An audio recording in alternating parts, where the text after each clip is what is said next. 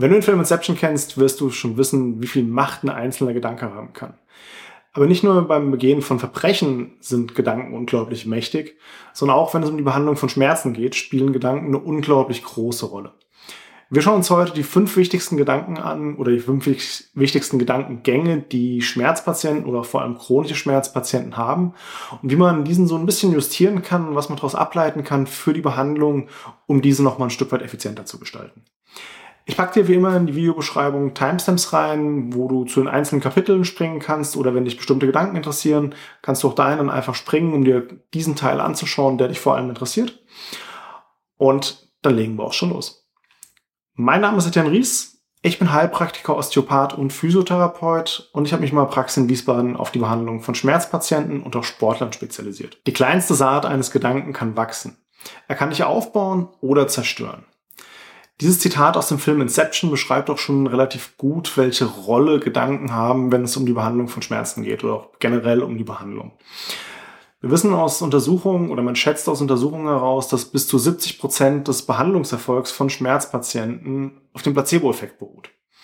Und das zeigt dann schon relativ deutlich, wie wichtig eigentlich die Macht der Gedanken ist, weil wenn du so willst, beruht der Placebo-Effekt vor allem da auf den Annahmen, die du hast, auf den Gedanken, die du hast.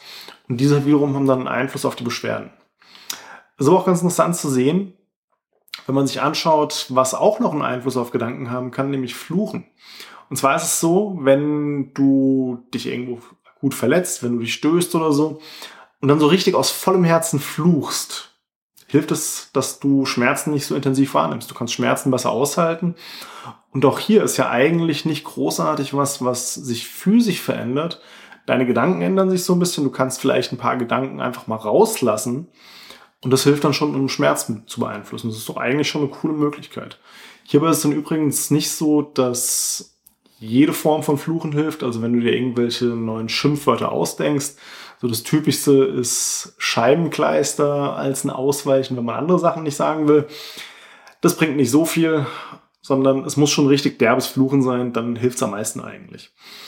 Und in der Behandlung von Schmerzpatienten begegne ich eigentlich vor allem so fünf typischen Gedanken, mit denen viele Schmerzpatienten sich plagen oder konfrontiert werden, sei es relativ direkt zu Beginn oder aber auch später im Behandlungsverlauf, wenn es wirklich um chronische Beschwerden geht. Dann ist es häufig so, dass einer von oder alle von diesen fünf Gedanken früher oder später mal auftauchen. Also der erste Gedanke, der wahrscheinlich den meisten gängig ist, alles ist kaputt oder im MRT, im Röntgen hat man gesehen, dass schon alles kaputt ist. Ich habe eine Arthrose, ich habe einen Bandscheibenvorfall. Das mag ja alles sein, dass das in der Bildgebung rauskommt. Aber Bildgebung ist immer so ein bisschen schwierig. Vor allem, wenn es um eine Bildgebung geht, die nicht aufgrund von einer akuten Verletzung gemacht wurde. Wenn es eine akute Verletzung ist und du siehst, da ist ein Bruch, hey, okay, der sollte behandelt werden, da hat das einen deutlichen Einfluss auf die Therapieentscheidung. Wenn es jetzt aber um chronische Beschwerden geht, bringt eine Bildgebung häufig nicht ganz so viel und ist auch häufig nicht so relevant, um eine Therapieentscheidung zu treffen. Das Blöde ist allerdings, wenn du weißt, dass irgendwas kaputt ist, oder wenn du im Bild gesehen hast, hey, das, du hast eine Arthrose, Meniskus ist vielleicht kaputt oder was auch immer, und ein Arzt oder Behandler sagt dann auch, ja, okay, das ist kaputt, da kommen deine Schmerzen her. Das sieht man hier ganz, ganz deutlich. Was denkst du, macht das mit dir, wenn du diesen Gedanken hast? Denkst du, du hast eine gute Chance, deine Schmerzen loszuwerden? Halte ich persönlich für ziemlich fraglich. Ich habe auch schon mal ein eigenes Video gemacht zu dem Thema, von daher will ich hier jetzt gar nicht zu lange ausholen. Um dir einfach nur mal kurz eins zu sagen, viele Befunde, die man findet, wenn Bildgebung gemacht wird, vor allem bei chronischen Beschwerden, die nicht aufgrund von Verletzungen auftreten, die Schmerzen, sind viele, viele Zufallsbefunde dabei. Klar, je mehr man findet in so einer Bildgebung, desto wahrscheinlicher ist es, dass jemand Schmerzen hat. Aber auf der anderen Seite, nur weil ich jetzt einiges gefunden habe, heißt das nicht zwingend, dass das alles für Schmerzen verantwortlich ist. Und das Problem ist, beschreibt sich dann auch noch ganz gut, was bei dieser Situation auftritt, auch noch über ein anderes Zitat aus dem Film Inception, beziehungsweise den Anfang des Zitats, was ich dir eben eigentlich schon gebracht hatte. Ich glaube, es war der Anfang. Ein Gedanke, resistent, hoch ansteckend. Wenn ein Gedanke einen Verstand erstmal infiziert hat, ist es fast unmöglich, ihn zu entfernen. Und das beschreibt auch ganz gut, warum ich nicht so unbedingt dafür bin, frühzeitig eine Bildgebung zu machen und warum es auch in den wenigsten Leitlinien, wie gesagt, außer bei Unfällen empfohlen wird, frühzeitig eine Bildgebung zu machen. Weil man weiß einfach, es führt zu höheren Kosten, meist einem längeren Behandlungsverlauf und gewinnen tust du eigentlich nichts dadurch. Von daher ist das Ziel, um diesen Gedanken zu vermeiden, nur loszuwerden, erstmal unnötige Bildgebung vermeiden und auch dir sollte bewusst sein, dass du nicht immer ein Bild brauchst, um eine Behandlung zu starten oder eine Behandlung zielführend zu gestalten. Wenn allerdings du schon einen bildgebenden Befund hast, hinterfrag doch auch mal wirklich, passt das zu deinen Schmerzen? Das ist als Laie meistens schwieriger. Das ist sinnvoll, dir dann einen Experten zu Rate zu ziehen, wirklich auch mal deinen Behandler oder Therapeut zu fragen, okay, das, was wir jetzt hier finden, passt das denn wirklich zu meinen Schmerzen? Erklärt das das denn komplett? Und mindestens mal, wenn so ein paar kleine Lücken noch fehlen, würde ich zumindest auch mal versuchen, selbst zu hinterfragen, okay, inwieweit ist es denn dann wirklich die Erklärung für den Schmerz, den ich habe? Und es ist vielleicht nicht was ganz anderes, was da eine Rolle spielt. Und was du dann auch noch bedenken solltest, wenn jetzt zum Beispiel eine Hüfte, ein Knie oder sowas sich angeschaut wird in der Bildgebung und man sieht entsprechende Verschleißerscheinungen zum Beispiel und auch ein Radiologe beschreibt es als degenerative Veränderung. Weißt du, wie die andere Seite ausschaut? Weißt du, wie andere Gelenke in der Bewegungskette aussehen? Vielleicht ist es da ja auch genauso. Und der nächste Punkt, keiner kann mir helfen. Das ist auch ein relativ typischer Gedanke, der dann irgendwann auftaucht, wenn Patienten frustriert sind ab einem gewissen Punkt. Und jetzt ist aber der wichtige Punkt auch zu wissen, was vermutest du denn, vor allem wenn es um eine chronische Problematik geht, wärst du der Hauptexperte, der am meisten über diese konkreten Beschwerden weiß? Ist es ein Orthopäde, Physiotherapeut, Osteopath, Nö, die sind's nicht. Du guckst dem Hauptexperten, der meisten wirklich über diese konkreten Schmerzen oder diese konkreten Probleme, die du über einen längeren Zeitraum schon hast, im Normalfall guckst du ihm jeden Morgen oder jeden Abend in, im Spiegel in die Augen. Das bist nämlich du. Das Wichtige ist zu wissen, du merkst ja genau, was funktioniert, was funktioniert nicht. Du weißt, wann kommen die Schmerzen, wann sind sie da, wie fühlen die sich an was war vielleicht ein Auslöser. Das heißt, du hast eigentlich das größte Wissen über ein chronisches Problem. Und dementsprechend ist es ganz wichtig, dass du den Behandler, den du vielleicht an deiner Seite hast oder die Behandler, die sind eine Unterstützung für dich. Die liefern dir zusätzliches Wissen, die können dir vielleicht helfen, gewisse Dinge einzusortieren, die können mit dir gemeinsam schauen, okay, was erklärt deine Probleme, was sind dann vielleicht Ansätze, wie kann man vielleicht ein bisschen was modifizieren von der Bewegung oder so. Weil das nochmal so ein Blick von außen einfach da, der gewisse Dinge neutraler macht und gewisse Gedankengänge leichter macht. Weil wenn du Schmerzen hast, dreht sich ja vieles meistens um diesen Schmerz. Und das Ziel ist es, wie gesagt, du solltest eigentlich dein eigener Experte werden. Und die Behandler, die können dich mal für einen gewissen Zeitraum an die Hand nehmen, die können dir ein paar Dinge erklären, die können gewisse Erfahrungen mit dir teilen oder dich einfach unterstützen mit einem zusätzlichen Wissen aber sie ist wirklich eher wie so eine Wissensdatenbank, wie so eine Wikipedia, Art Wikipedia, die du an deiner Seite hast, die dir noch mal ein paar mehr Zusatzinfos liefert. Aber das ist nicht der Hauptexperte für deine Beschwerden in dem Moment, sondern das bist wirklich du. Und das sollte auch das Ziel sein, dass du dich selbst als den Experten siehst und dich selbst auch damit auseinandersetzt, um wirklich so eine Behandlung sinnvoll gestalten zu können. Und der nächste Punkt, der schließt sich eigentlich auch ganz gut an, beziehungsweise die nächsten beiden Gedankengänge. Entweder ich habe schon alles versucht oder nichts hilft mir. Das knüpft, wie gesagt, an den vorigen Punkt eigentlich meistens ganz gut an. Du hast wahrscheinlich auch schon ziemlich viel ausprobiert, wenn du chronische Schmerzen hast. Hast die Methode von Experte XY probiert, hast die und die Übungen schon alle gemacht, hast Nahrungsergänzungsmittel genommen, Supplements, Medikamente und, und, und. Die Frage ist aber auch, hast du denn mal wirklich dich hingesetzt und mal so diese Basics dir wirklich angeschaut? Dazu habe ich schon mal eine eigene Folge gemacht, was ich so als die Basics für Gesundheit sehe. Und mal so deinen eigenen Lebensstil dir angeschaut. Gibt es da vielleicht Punkte, die zu Schmerzen führen? Wie zum Beispiel ein extrem hoher Stress, wo du keine vernünftige Kompensationsmöglichkeit für hast. Isst du vielleicht nur Mist und schaufelst ständig nur Fastfood nicht rein? Auch das ist nicht so unbedingt das Förderlichste, wenn du Schmerzen hast. Klar, das mag vielleicht dem einen oder anderen gut schmecken, mir mittlerweile nicht mehr so unbedingt. Früher fand ich es auch geil. Hab's gefeiert bis zum geht nicht mehr. Aber es ist halt, wie gesagt, nicht so gesundheitsfördernd, auch bei Schmerzen nicht so unbedingt das, was ich dir empfehlen würde. Überleg vielleicht auch einfach mal, bewegst du dich wirklich auch genug? Hast du auch da Punkte, wo du vielleicht noch ein bisschen was verbessern kannst, ein bisschen was optimieren kannst? Schläfst du genug? Hast du genug Ruhephasen? Und ich weiß, so dieses Hinterfragen des eigenen Lebensstils, was ja letzten Endes ist, das ist nicht immer schön. Da kommt man vielleicht auch zu Erkenntnissen, die sind nicht cool. Die machen in dem Moment echt keinen Spaß und tun auch vielleicht erstmal weh. Aber das sind dann häufig auch die Punkte, wenn du die wirklich erkennst und dir eingestehst, okay, das scheint wirklich ein Punkt zu sein, auch wenn ich es nicht wahrhaben will, der einen großen Einfluss hat, sollte man vielleicht auch hier mal rangehen. Und es gibt so auch eine schöne Aussage von vielen Therapeuten. Richtiges Wachstum findet erst da statt, wo es weh tut. Würde ich in vielen Fällen unterschreiben, vielleicht nicht in allen hundertprozentig. Aber es ist wirklich so, da wo es am unangenehmsten ist, da hast du meistens das größte Wachstumspotenzial. Und es geht jetzt nicht darum, dass du dir nur die Sachen raussuchst, die wehtun, sondern es geht wirklich darum, versuch einfach mal wirklich rauszufinden, was sind die Punkte, die einen Einfluss auf deine Schmerzen haben. Ein nützliches Tool dafür ist ein Schmerztagebuch. Ähm, Habe ich mal einen Blogartikel so ein bisschen beschrieben, was da Punkte sind, die ich reinnehmen würde. Verlinke ich dir auch nochmal in der Beschreibung. Und da geht es einfach nur darum, erstmal zu beobachten und zu gucken, was hat einen Einfluss. Was verbessert vielleicht einen Schmerz, was verschlimmert einen Schmerz. Und dann wirklich objektiv zu gucken, okay, was sind Faktoren, die zu identifizieren.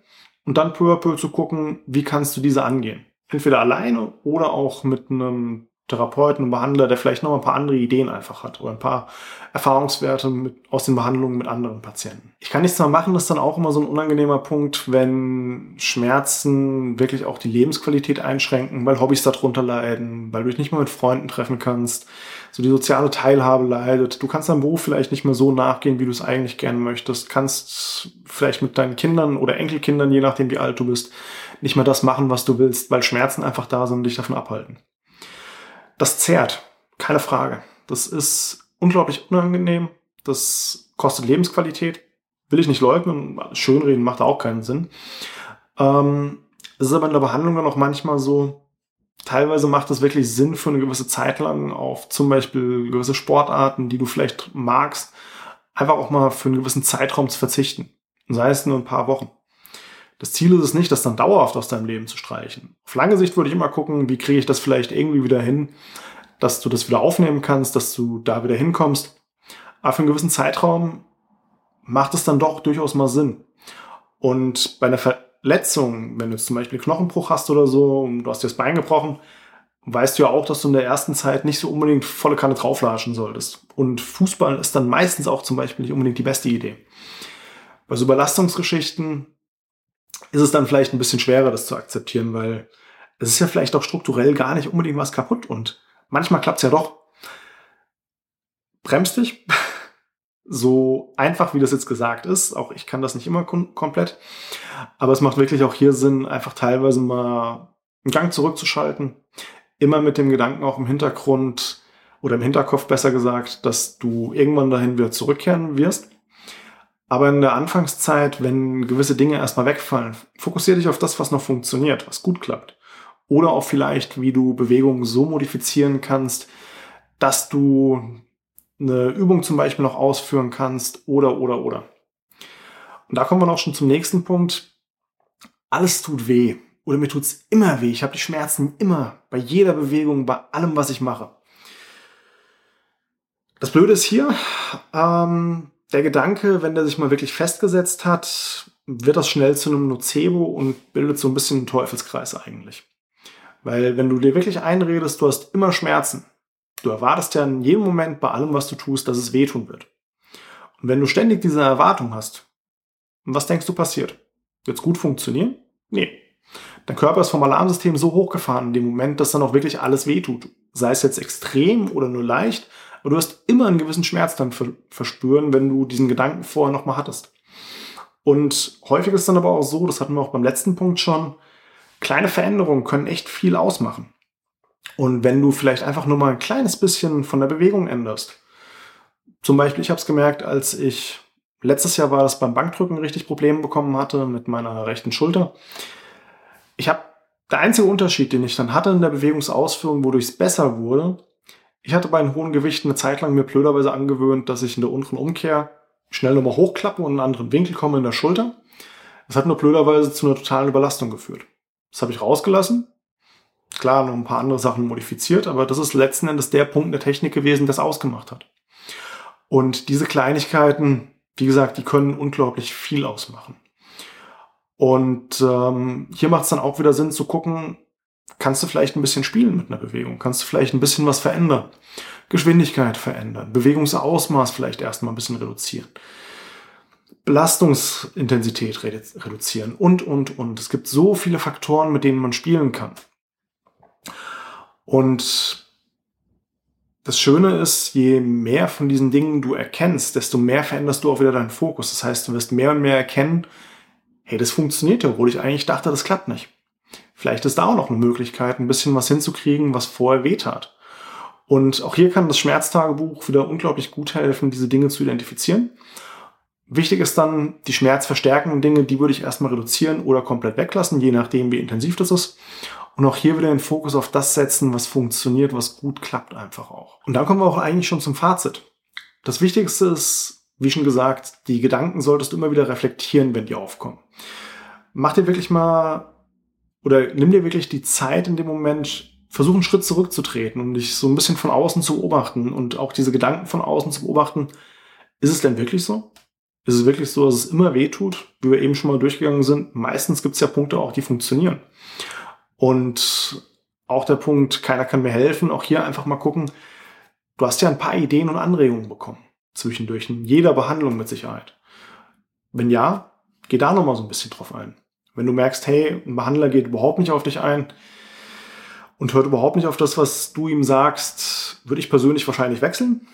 Ähm, oder es mal mindestens nachfragen bei diesem Behandler, weil im Normalfall ist es ja eine gegenseitige Kiste. Der Behandler profitiert von deinen Erfahrungen, deinen Punkten, die du merkst, den Dingen, die du merkst. Und du profitierst von seinem Wissen und seinen Erfahrungswerten. Das ist ein Austausch, der hier stattfinden sollte.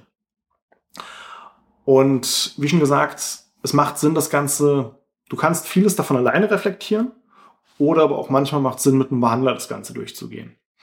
Da ich weiß, dass das Ganze auch psychisch häufig ziemlich belastend ist, wenn diese Gedanken da sind, macht es auch durchaus Sinn, hier über eine Psychotherapie dann nachzudenken, wenn du merkst, hey, das belastet dich psychisch so stark, das wird alleine vielleicht schwierig.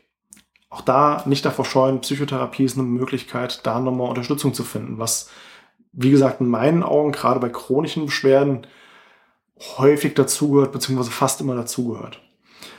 Wenn das ein Punkt bei dir ist, würde ich einfach mal Hausarzt ansprechen oder aber auch zum Beispiel über die 116, 117, also einen ärztlichen Bereitschaftsdienst, da einfach gucken, was sind Möglichkeiten, wo sind vielleicht Kontaktstellen, an die du dich wenden kannst oder aber auch, dass du darüber Termine vereinbarst oder vereinbaren lässt, wo du eine zeitnah psychotherapeutische Betreuung bekommen kannst.